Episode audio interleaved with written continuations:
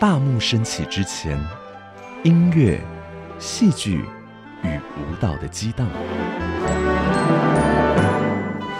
大幕升起之后，欢笑、泪水与心灵的碰撞。歌舞实验室，咖啡猫与您一同寻访音乐剧的千万风情。哦，我觉得音乐剧是一台很棒的列车。当音乐展开，观众听到第一个乐音展开，演员带着角色开口唱歌，其实我们就已经从写实通往魔幻。从时空、角色、艺术、歌曲及创作的观点，剖析如万花筒般迷人的音乐剧，唱作俱佳，名家来开讲。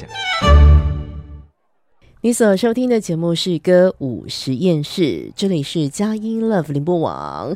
今天在创作俱佳的主题时间，哇哦，咖啡猫要为大家邀请到的这位好朋友。事实上呢，啊，已经在这么十多年的时光岁月当中，常常会呃见到他的名字。那甚或我们在很多年前于录音室相遇的时候。那时候他就是一个随行的人员，但是这么多年过去，他已经是当红的音乐剧的这个很重要的主角了啊！尤其我非常佩服他，就是不管演什么就是像什么。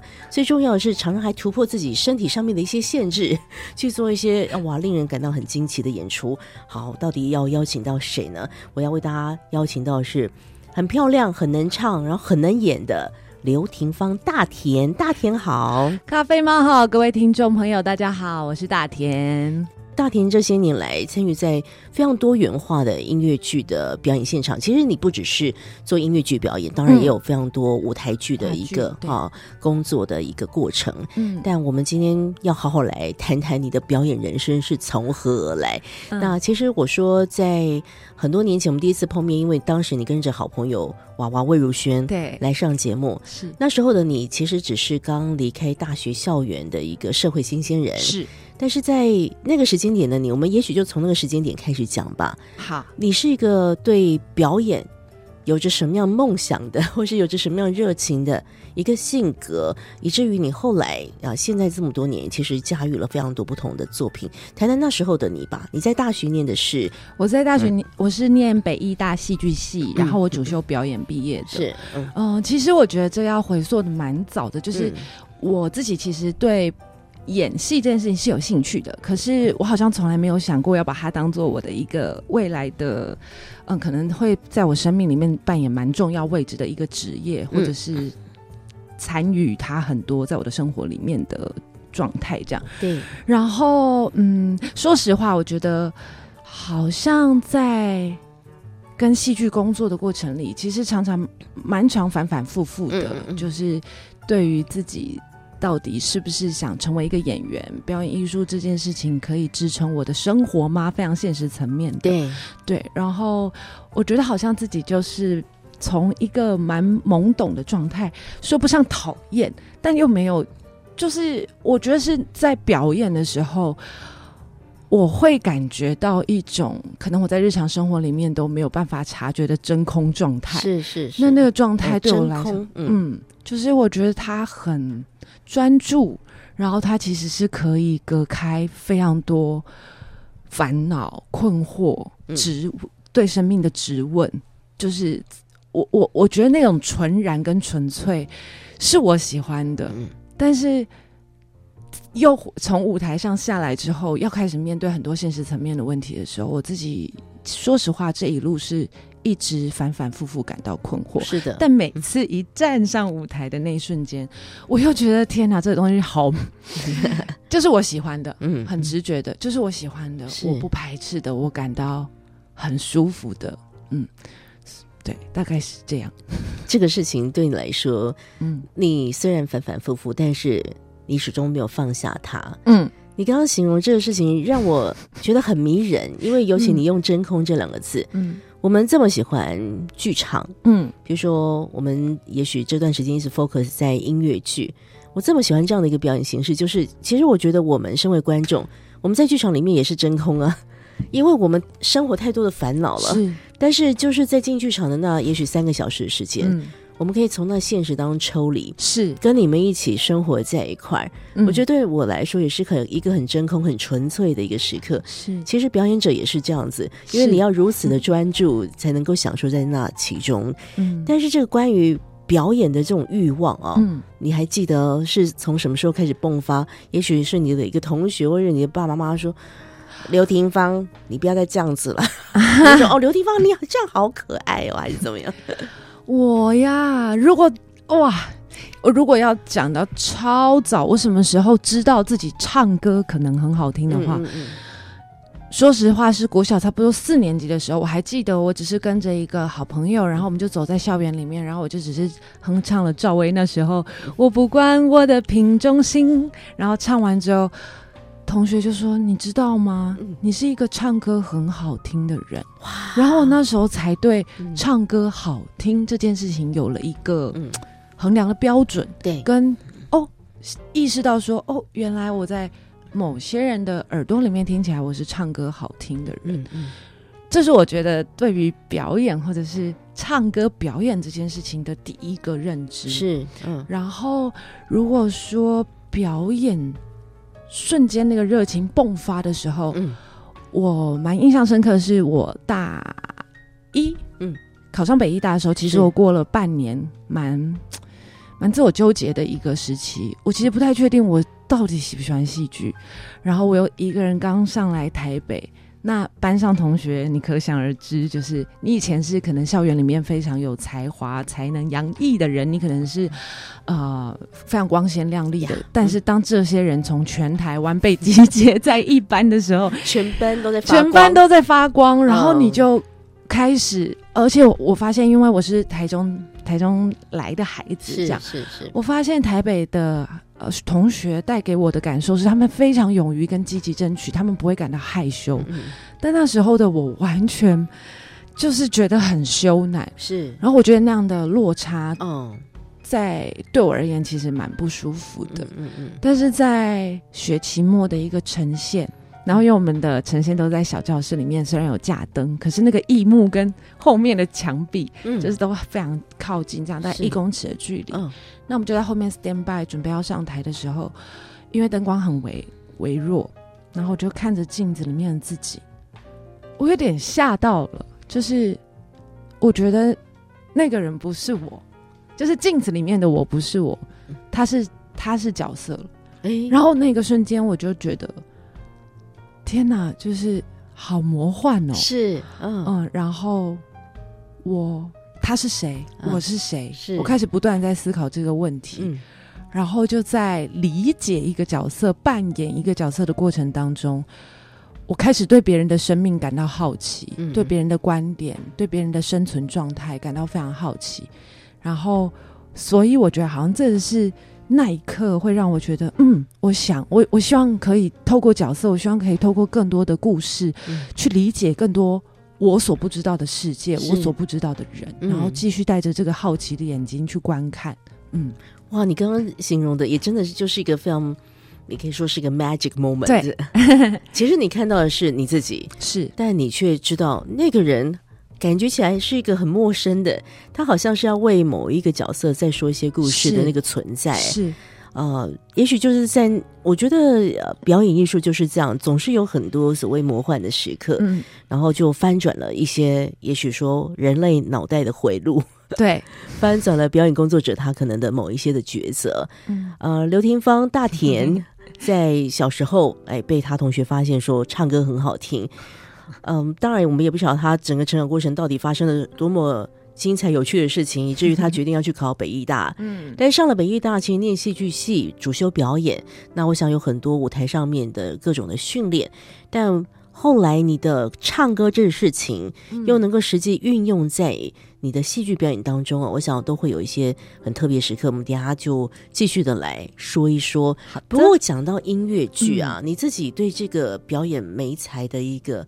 认识总会有一个什么事情也吸引着你，所以你就发现，哎，其实我也很蛮能唱的哈，我也很爱演，所以你有后来也欣然接受参加音乐剧的演出。但有没有在这之前就有一些音乐剧作品让大田留下了一些蛮深刻的印象？说实话，我在考北艺大以前，我是没有看过任何剧场作品的。哦，对，然后就是一个小白兔，对。要去闯，我只是一个在高中的时候啊，呃，参与了英语话剧社的一个社团，所以好像有接触到跟表演相关的事情。可是我对音乐剧是非常非常陌生的。嗯嗯。然后在北医大那时候的教学里面，其实多半还是在帮我们打非常深厚的基础，所以音乐剧这个。呃，表演形态的种类或是剧种，嗯，其实，在学校那时候其实并没有多琢磨的。对对对，嗯，我好像就是觉得一路都是对于表演或者是走上戏剧这条路，走上剧场这条路，我好像都觉得远端有一个什么在引领，我好像都是懵懵懂懂，然后在过程里面理解、学习，感到恐惧，感到困惑，提问、质疑。呃，但是好像一步一步的，在这个每一个当下，去把这些我刚刚说的困惑给解决跟面对，或是直接的直球对决，这样对，好像就帮自己清出了一条道路。但是如果你要问我说，嗯，有没有一首歌震撼到我？嗯，有这么一首歌，我记得那时候是。刚参加耀眼剧团的，呃，比较像是 cabaret 形式的演出。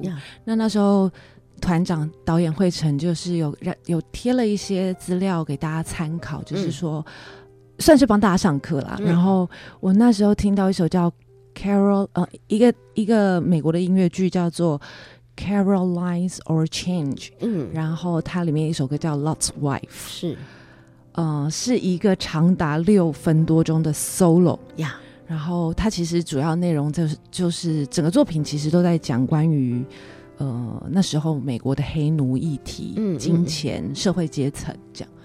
然后我其实英文没能耐没有到很好，可是我觉得很可怕，就是那首歌透过音乐的流转，还有音乐设计的不同风格的转动，然后。我可以听见那位女帮佣，她内心最底层黑暗的那个呐喊。哇！然后，呃，我到现在，只要当我感到啊，讲到想哭，只要当我感到没有力气的时候，嗯，我就会回头再去看那段影片，因为我不想要忘记，就是怎么会有人可以这么这么好像把所有的生命都放在一段表演里面，然后。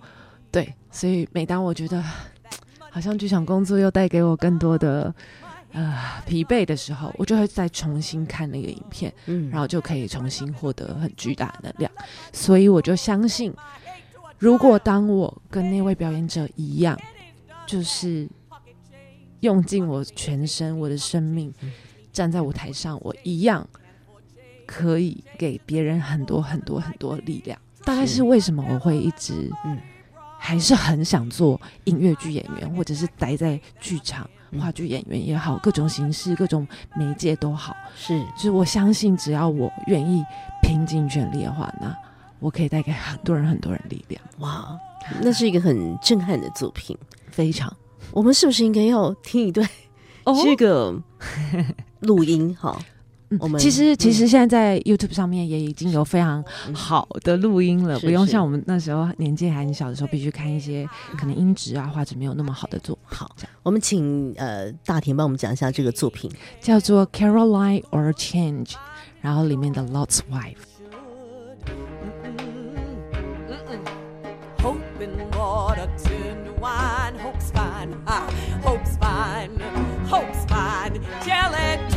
mud and some folks go to school at night. Some folks march for civil rights, and I don't. I ain't got the heart.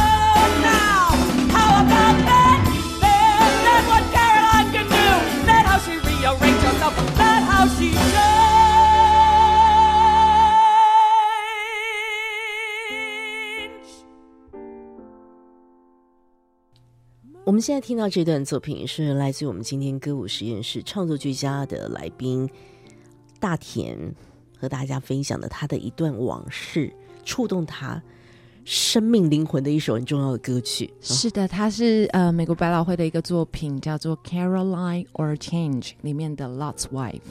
希望大家有机会也可以看看这个戏，是听听这个里面。带给大田震撼。我其实刚刚在听大田讲的时候，我现在有点迫不及待。我们 等下赶快聊完天，我就要去看一下。呃，今天邀请到大田来啊，当然等一下我会继续说说啊你的音乐剧的。整个在这其中，嗯，得到了一些蛮有趣的经验值啊。不过我我想，我们认识的一个起点跟一个剧团很有关系。是的，叫做人力飞行剧团。没错，哇，他们最经典的一系列作品就是跟吉米的合作，对不对？那先来，请你帮我们。回顾一下一首歌曲好了哈。哦，我想要跟大家分享的是，呃，我在人力飞行剧团的《向左走，向右走》吉米音乐剧里面有唱的一首歌，叫做《爱在波西米亚》。那我在里面，其实其实我跟这个戏的缘分蛮奇妙的，就是我一开始其实并不是演大家听到录音的里面的这个角色，嗯，那时候，嗯，我是。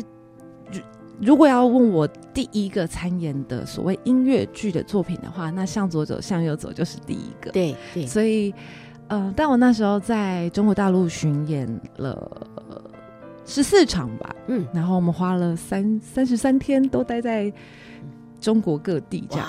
对，然后，嗯，那时候刚毕业嘛，所以 像是当做毕业旅行，懵懵懂懂的，然后就走完了十四场这样。嗯，然后后来这个作品就有机会再制，应该算重置。嗯嗯，在二零一三年的时候，那我说我在中国巡演的时候，其实是扮演一个呃，算是重要，但是戏份没有那么重的一个角色，它就只是一只鸟，因为原本的绘本上就是一只猫跟一只鸟，一个向左，一个向右这样。对。那后来我在二零一三年的这个版本，我就去演了。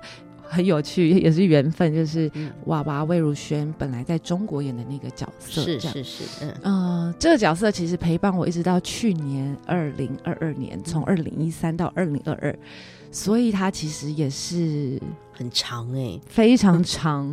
我觉得这件事情很有趣，是我其实每一次在扮演这个角色，他叫我们会给他一个呃代号，叫做气象小姐。嗯嗯，对，然后他在。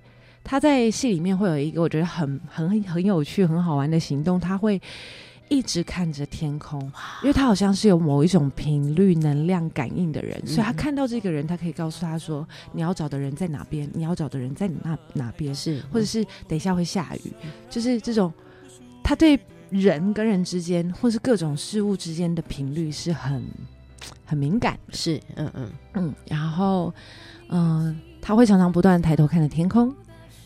还有一个原因，也是因为她的男友不告而别，嗯，对，然后她就一直在远端遥想，告诉她要去纽约的那个男友到底在想什么，他现在过得好不好？嗯，然后《爱在波西米亚》这首歌呢，就是在戏里面有另外一个角色，就是呃，气象小姐后来去咖啡厅打工，她在咖啡厅里面会遇到三个废柴，然后这三个废柴里面，其中一个角色是 Rocker，嗯。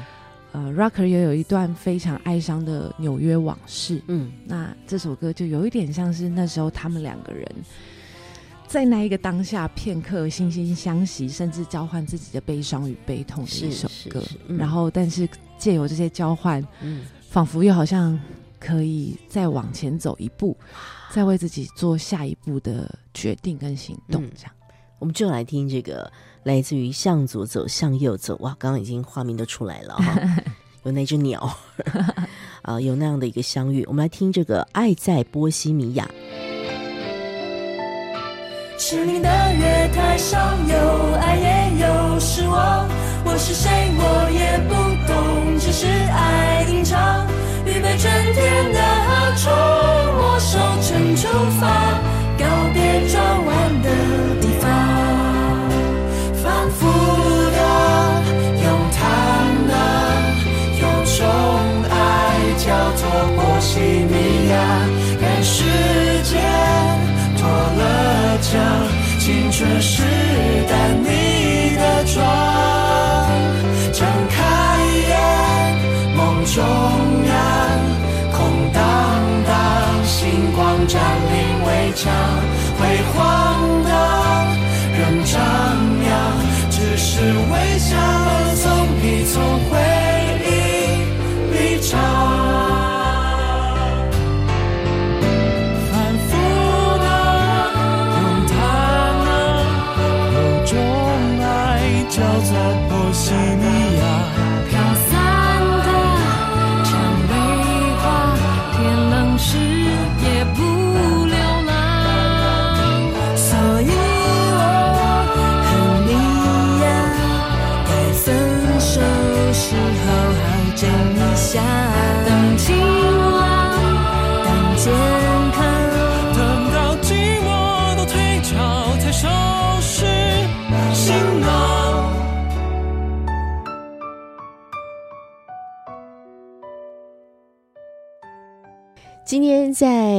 歌舞实验室创作俱佳的主题时间，咖啡猫为大家邀请到的是我真心喜欢的刘廷芳大田。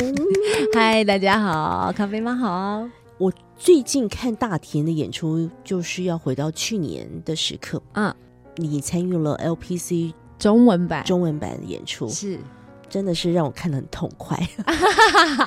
但是呢，因为这个 LPC 的戏，我们这段时间聊的很多，嗯，每一个参与在这其中，不论英文版或中文版的演员，我觉得你们都是一个最基本的功夫，是让我们最佩服的，就是艺人要分饰多角嘛，是情绪上面的转换等等。但是我想，一人分饰多角的这个状态，好像一直出现在大田你的身上。对呀、你你会不会心中会想说，可不可以让我一一次演一个角色就好了？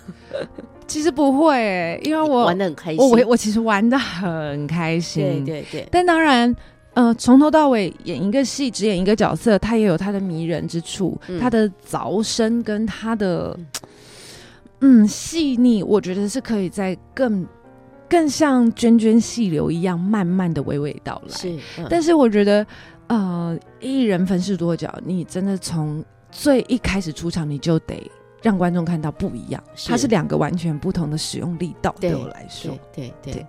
啊、你演的很痛快，我们当然看的呃，希望不是痛苦对，我们看的非常尽兴。嗯不过我现在处理一个问题嗯。好了，就是你后来总之就 考上了北医大，对，成为戏剧系的学生，主修表演。嗯，那当然，音乐剧你也说，因为有个机会，你就听到一首歌，人生就啪就觉得这个事情很很嗯迷人。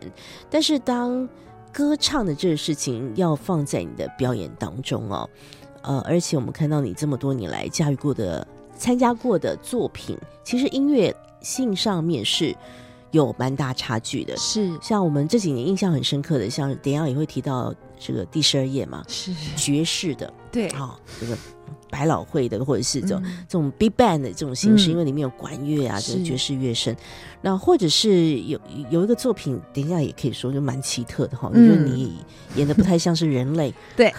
然后竟然在音乐剧的现场要挑战跟南北管是。的对话，对，然后还有当然还有我们最常见到流行乐的曲式的。请问一下，在音乐性上的这个事情，你本来就很容易可以唱进去吗？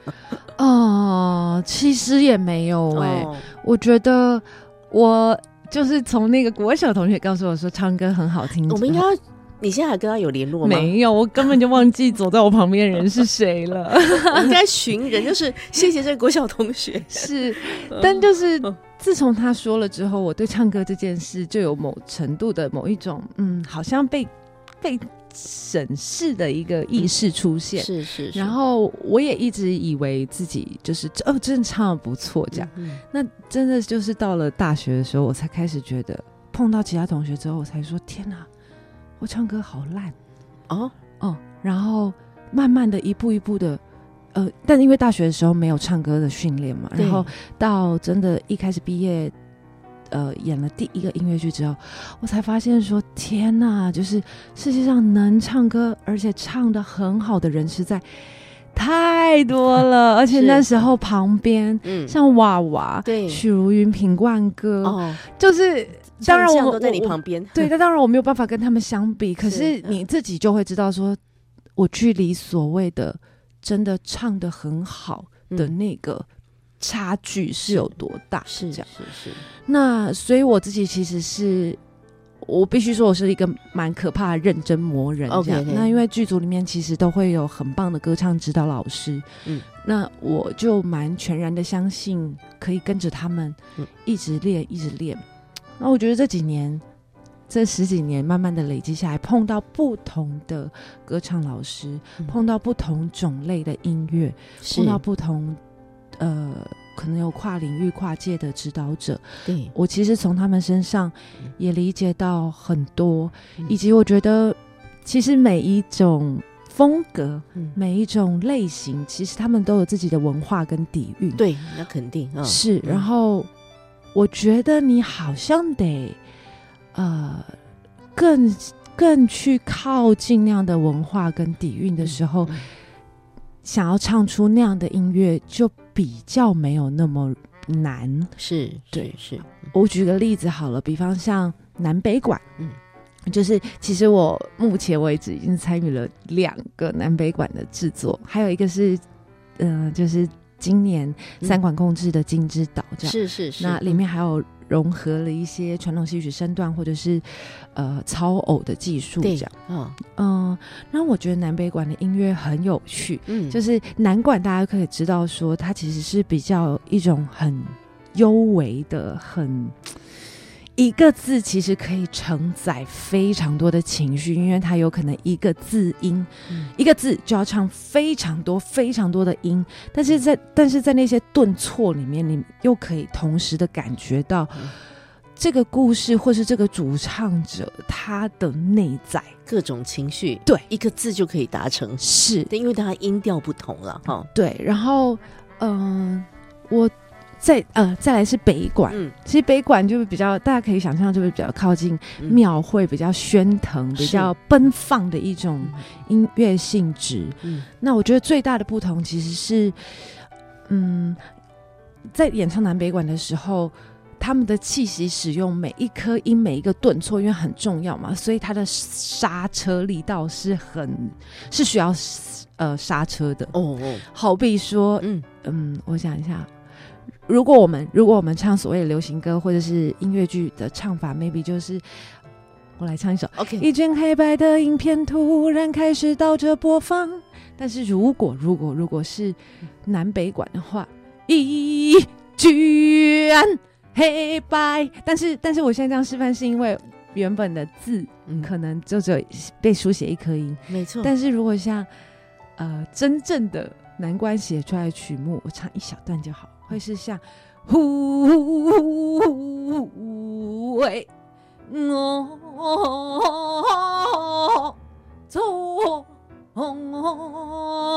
大概是这种感觉，我今天又赚到了，就是每一个字音他都在想办法送出去刹车，送出去刹车。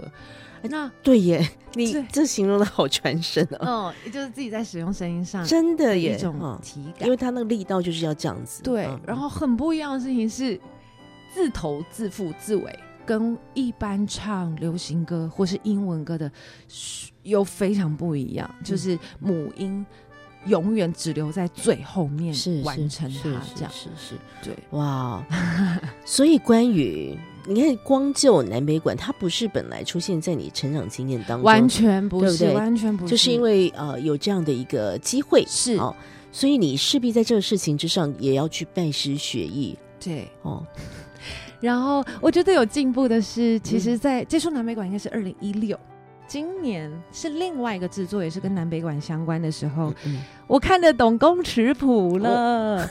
宫尺谱就是南北馆自己独有的一个对。记谱方式，是嗯。它大家可以想成有点像西洋的高音谱记号，嗯。但它就是南北馆自己独有的这样。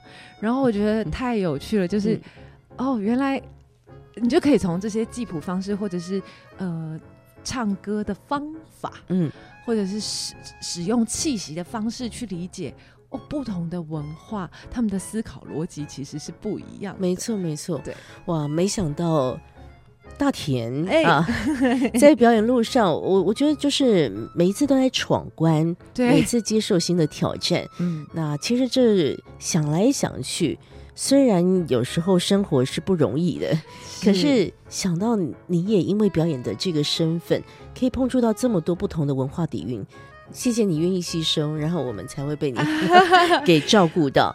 呃，来讲一个作品好了，这也是应该也跟着大田蛮长一段时间的一个作品，而且是我觉得哦在我生命阶段一个非常非常非常重要的作品。是我们要讲的是第十二页吧？没错，换一个音乐上面的类型。刚听到有就是你要各位朋友，你有看过音乐剧是南北管形式吗？哎，有机会就去啊、呃接触一下。嗯但是接着我们要谈就是第十二页，它其实呃主要的一个音乐元素就是大家其实我想普罗大众现在都蛮喜欢的，是啊、就是爵士乐声。没错，你你不要想说爵士乐听起来很轻松哦，那个要抓到那个不要 grooving 很啊难，对对对，对。所以呃，大田也来说一下，其实你在这个戏里面，我我我们等一下先先处理一下关于音乐性嘛，嗯，但大家最佩服的就是你又要边唱边跳吗？哎呀边唱边跳，那是就是你要这个又变成男生，我其实呢，嗯。小时候听过了一张 blue blues 的音乐，然后呢，哦。你嗯。要讲出来就有年代感了。小时候的音乐是可以有所谓的当红专辑红，就是它就会是红标嘛。我懂啊。然后加姐姐在你上一个面前，你别害羞。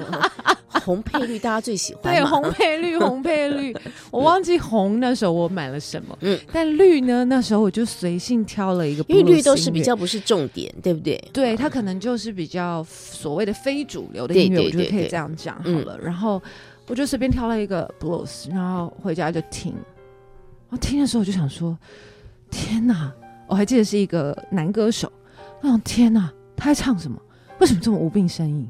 啊，好无聊哦，我听不懂他在干嘛。嗯这样，然后后来我就，你看我，我有时候性格真的很硬，然后就 再也不听 blues，然后还有爵士。啊，就是留下一些不是很好的印象就对了。哦就我就觉得说，嗯，我对这个音乐无感，然后我就是这样子，我就觉得说，好啊，你不听吧，老天爷来给你一个挑战啦。哦，结果 就接到了爵士音乐剧，这样。对，我要先说，第十二页这个作品其实是呃，台南人的爵士音乐剧第十二页其实是算是改编莎士比亚的第十二页。没错。嗯那我在大学的时候，其实就有碰过第十二页这个剧本。嗯我本来本来本来就对 Viola 里头的必须要女扮男装的这个角色，一直都有一个嗯。扮演的梦想。是是是，嗯。那我觉得自己非常幸运的，嗯，就是可以在台南人的第十二页里面演到这个角色。没错，嗯。哦、然后那个时候我第一次跟小豪老师碰面的时候，柯志豪嗯。对小豪老师，他就告诉我说：“哎，你你买金丢啦，不要怕啦，哎，回去多听呃各种爵士乐，不管不管是什么样的年代的，什么样形式的爵士乐，嗯，去听，不断的听，嗯一直的听，是，然后一直想办法抓到那个 grooving 跟打拍子。但我我不骗你，他跟我讲完的那一句话，嗯，他跟我讲完那一句话的两个月到三个月，我每天每天在听爵士乐，各式各样不一样的爵士乐。但、嗯哇，我也是重新积累跟重新打开我对爵士乐的想象。嗯、小时候那个阴影应该终于完全完全不对对在了，嗯对。然后我觉得好像岁月也让我可以理解为什么这个音乐的形式会存在，以及嗯它为何那么迷人。对对对对嗯然后，嗯，就就花了蛮多的时间，然后那时候也上了很多的课，再嗯重新感觉身体不一样的摆动跟律动。对，那嗯我觉得听觉这件事情嗯其实是很直接的，因为我记得我看过一个报道，就是我们在小 baby 的时候，其实我们在二十四小时，最快二十四小时，有的人好像六小时。在二十四小时到一个礼拜之内，你的听觉已经是完全的敞开的。，对，那我觉得这东西嗯就是在所谓的、呃，当然触碰的体感是更早的，嗯嗯，嗯但是听觉是第二名。嗯那就代表其实我们每个人的耳朵都是非常敏锐的。是是当你愿意打开，一直不断的去嗯听这样的节奏跟体感，嗯，音乐带给你的体感的话，它其实很有趣，就是开始会在你的生命里面流动。没错，这是，嗯，我觉得某一些爵士乐俱乐部如果要找人代言的话。就找大田吧，一个从小其实他本来以为此生不会再爱上爵士乐的一个小女孩，没想到因为工作关系又回来听爵士乐，而且呢就驾驭了。我想这几年这个戏啊，常常被搬演上舞台，大家都留下深刻印象。其实看了心情蛮好的一个戏，就是台南人的第十二夜。那我们来听一段里面的歌。那我们说这个大田就是今天节目嘉宾，他在这里面饰演的就是那很重要的主角。梅东晴是这个角色，那你们一起唱了一首歌呢？这个歌呢，他们的歌名都很奇怪，叫《捡起戒指弄巧成拙》。哎呀，我们就先来听歌好不好？好，大家来回顾一下这演出的一些记忆吧。好。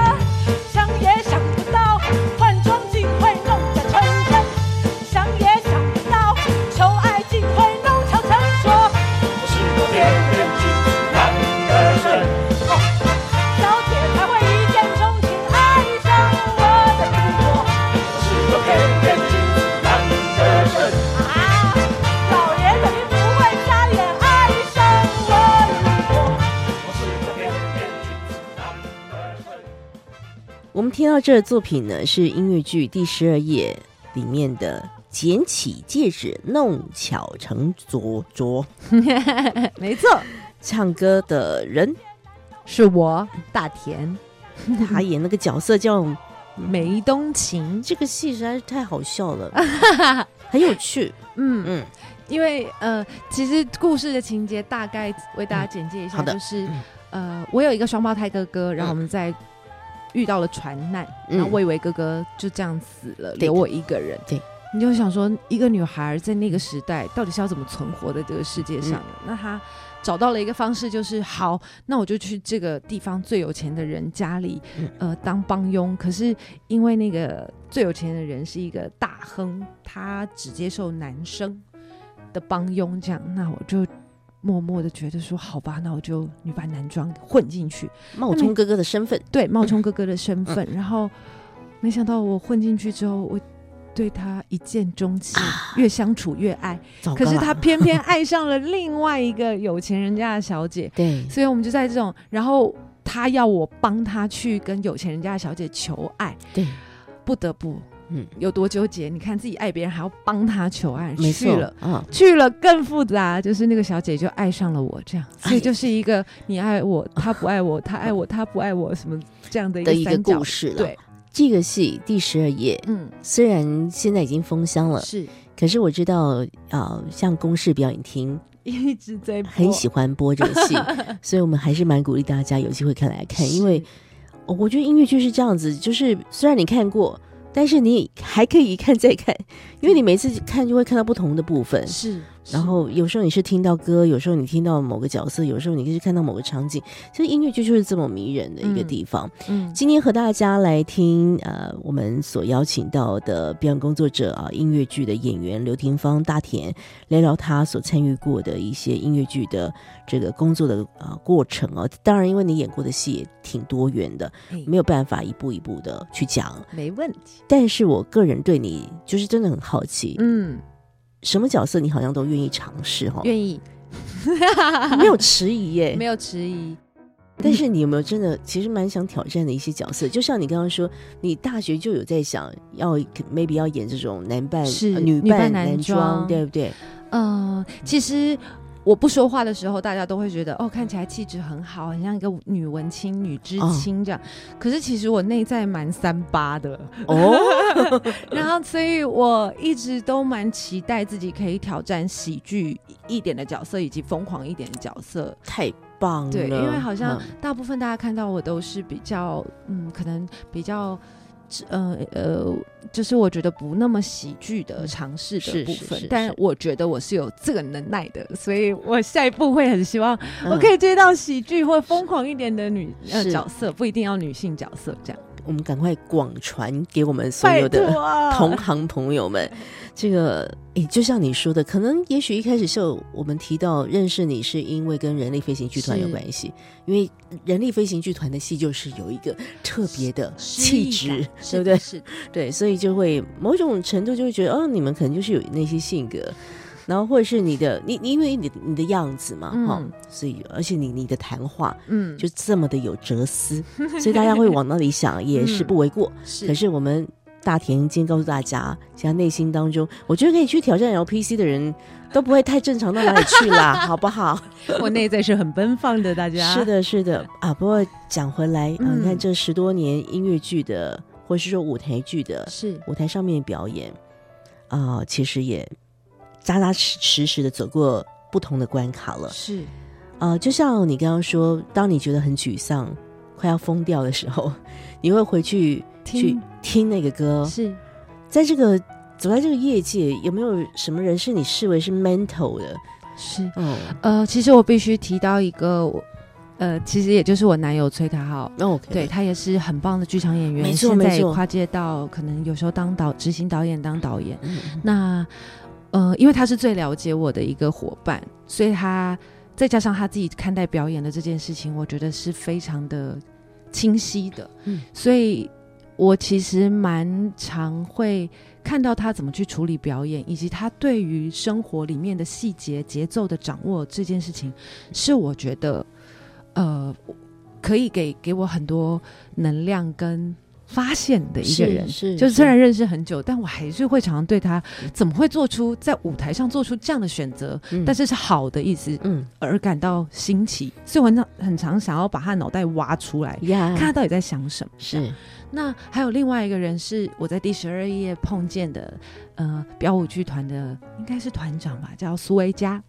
嗯，然后魏佳是一个很棒的编舞者，也同时是很好的舞者。是，但我觉得他有一双非常非常清晰的双眼，嗯嗯。在看待表演。嗯。嗯、要回到第十二页来说是，嗯，第十二页演出的场次非常多，可是魏佳从来没有在每一次的复排缺席过，哇，他一直都在，然后他永远都看得出来你在哪边做的可能比较不舒服，嗯嗯。那我们都会想方设法，他会企图想让表演者舒服，我们来一起调整。好棒，是，然后我觉得在第二次，因为第一 round 的第十二页，其实大家还没有办法那么自由，太痛苦了，嗯嗯嗯嗯，太多事情在身上要去完成它而已，嗯还没有办法到享受阶段。但在第二 round 我们排练的时候，维嘉有告诉我一件事，就是我有一个习惯是。我有非常严重的完美主义，嗯，但是但是世界上的事情都不可能完美嘛。然后我每一次在跳错的时候，我就会停下来，我就会要求我要重来。可是后来他跟我一对一工作的时候，他就会说不可以重来，不可以重来。就是你知道，他就跟我说，我觉得以下这段话非常重要，就是他跟我说，你知道表演最美的时刻在哪里吗？就是当你发生错误，可是你用你所累积的经验，从零点一到零点三秒，你去改变了那个错误，让它继续走下去。那个有时候会创造出一些你永远不会发生的魔幻。然后我现在一直一直都记得这件事。然后要不是因为他现在这句话的话，我觉得我在表演上没有办法学着松开。嗯。因为我一直都是一个下苦功的演员，嗯。所以我觉得所有的事情都要被呃严谨的、好好的就是在一个稳定、非常高稳定性的状态。嗯。可是我觉得表演很微妙，有时候你过于专注、过头了的时候，嗯你会忽略别人给你的一些交流，是。你也听不到别人在讲什么。嗯。可是表演就是当下就是交流、啊，对对。那个东西才够真实，也够真挚。那我觉得是因为威嘉告诉我那句话，然后让我开始反思，嗯。很多关于过往我可能对表演的一些嗯。不那么适合的想象。是是，是。但嗯。我同时也还是很感恩，要是没有以前的这种，苛刻的要求自己是啊，我可能没有办法嗯。走到现在的这个状态。是是是。刚刚这个大婷在讲的时候，我有点起鸡皮疙瘩。我常常也会跟我们的身边的朋友说，不要怕做错啊，嗯，也不要怕迷路。好比说我们最近去旅行，呃会迷路、开错路，那是礼物，我我们要有的是可以去面对迷路时候的那个勇气，或者是承担错误的那个力气，嗯，因为已经发生了，嗯 而且你要跟他好好的相处一下。哇，所以谢谢这些好朋友们。非常感恩，真的。如果用一句话来形容嗯音乐剧，你会怎么样来说呢？嗯，哦，我觉得音乐剧是一台很棒的列车。当音乐展开，观众听到第一个乐音展开，演员带着角色开口唱歌，其实我们就已经从写实通往魔幻。哇太美了。对，谢谢大婷的分享。我们今天在最后的一段歌曲，也要回到好像时光列车当中的感觉，又要回到我们相遇的那个起点——人力飞行剧团的一部戏。这个戏呢叫《时光电影院》，没错，其实它也就是人力飞行的那个特质哈，是魔幻魔幻的感觉。是的。好，我们要来听其中的一首歌，我们请大婷来给我们介绍一下。啊好的，这首歌叫《怎么你就相信了》。那其实也是吉米的《时光电影院》这个绘本。那其实里头就在讲他，呃，有一个非常热爱看电影的女生，嗯那她从小就失去了母亲的照料跟关怀，那还一直在电影里面去找到，想要找到这样的安静，这样的温度。呃，他的先生是一个热爱电影的导演。嗯，但是也莫名其妙的不告而别了，跟他小时候母亲一样不告而别。但是就在他不告而别之后，他发现自己怀孕了。嗯那我那时候演的角色就是，就是他后来生下的女儿叫星星，这样。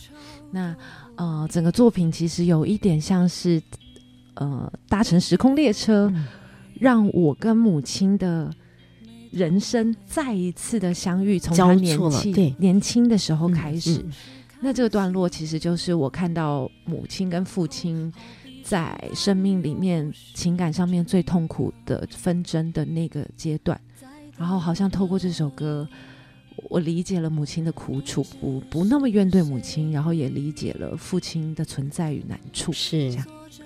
我觉得这一幕对我来说印象也非常深刻。真的、啊，我们就来回顾一下吧，在时光电影院当中的这首歌曲《怎么你就相相信了这其中有大田的歌声，也有刘荣佳，嗯还有廖允杰，我的爸爸妈妈们，是我们来听听这精彩的作品，也很期待大田未来更不一样的尝试。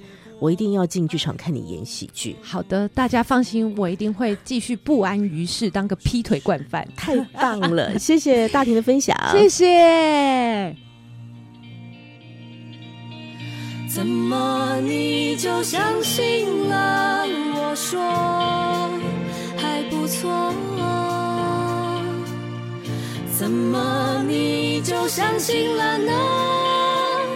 不忍心的沉默。你可以什么都不做。怎么你就相信了？我说不难过。怎么你就相信了呢？大多数的沉默。你安心，什么都不做。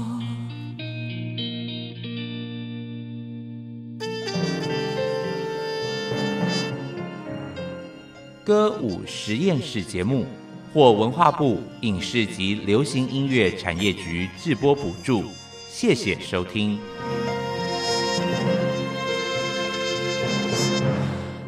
我不想去，却总得继续。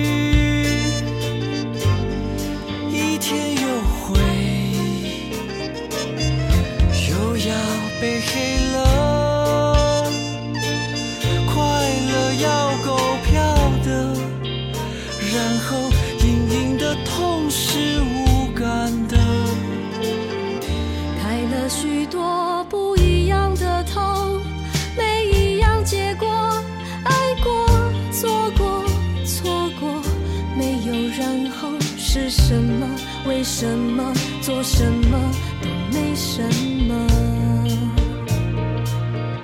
怎么你就相信了？我说还不错。怎么你就相信了呢？年岁了，但活着，你可以什么做。